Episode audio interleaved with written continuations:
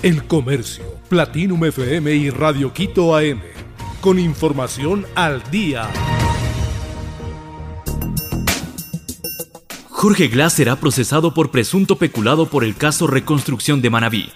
El ex vicepresidente Jorge Glass y otros dos exfuncionarios públicos serán procesados penalmente por el presunto delito de peculado en el caso Reconstrucción de Manabí.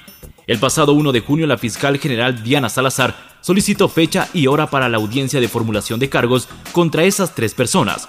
Por ese presunto delito de corrupción, 29 días después de esa solicitud, el juez Luis Rivera señaló que esta diligencia se realizará el próximo 12 de julio a las 8.30 en las instalaciones de la Corte Nacional de Justicia.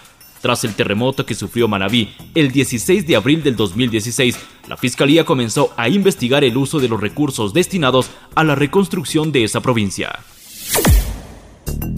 Policía canadiense acusa a ecuatoriano por atacar a docente y estudiantes.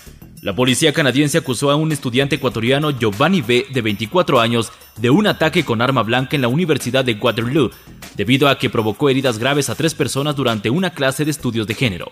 La policía calificó al ataque como un acto de odio que estaba dirigido contra la comunidad LGBTIQ según indicó el jefe de la policía de Waterloo, Mark Crowell, en una rueda de prensa, el estudiante ecuatoriano de forma premeditada e intencional atacó a un docente y dos de sus compañeros en una clase de identidad y estudios de género.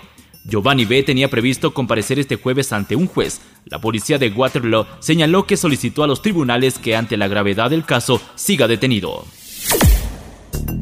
Plan de contingencia se alista en las elecciones por fenómeno del niño. Las autoridades electorales alistan un plan de contingencia frente a las posibles repercusiones del fenómeno del niño en el desarrollo de las elecciones presidenciales y legislativas anticipadas en Ecuador. Estamos preocupados, especialmente en la costa, reconoció el integrante del Consejo Nacional Electoral José Cabrera. Hay establecimientos que están siendo repotenciados en Guayas y ya tenemos que ir tomando cartas en el asunto porque tenemos cerca el proceso electoral, acotó. El análisis determinó que los 4.830 recintos que se requieren para estas elecciones, en 62 se realizarán adecuaciones para repotenciarlos como planteles educativos por parte del gobierno. Liga gana su grupo y está entre los mejores de la Sudamericana. Liga de Quito mostró su categoría en torneos internacionales y terminó como líder del grupo A en la Copa Sudamericana. El cuadro albo goleó 3 por 0 a César Vallejo este jueves 29 de junio del 2023 en la última fecha de la fase de grupos. El conjunto albo terminó en la primera posición del grupo A de la Sudamericana.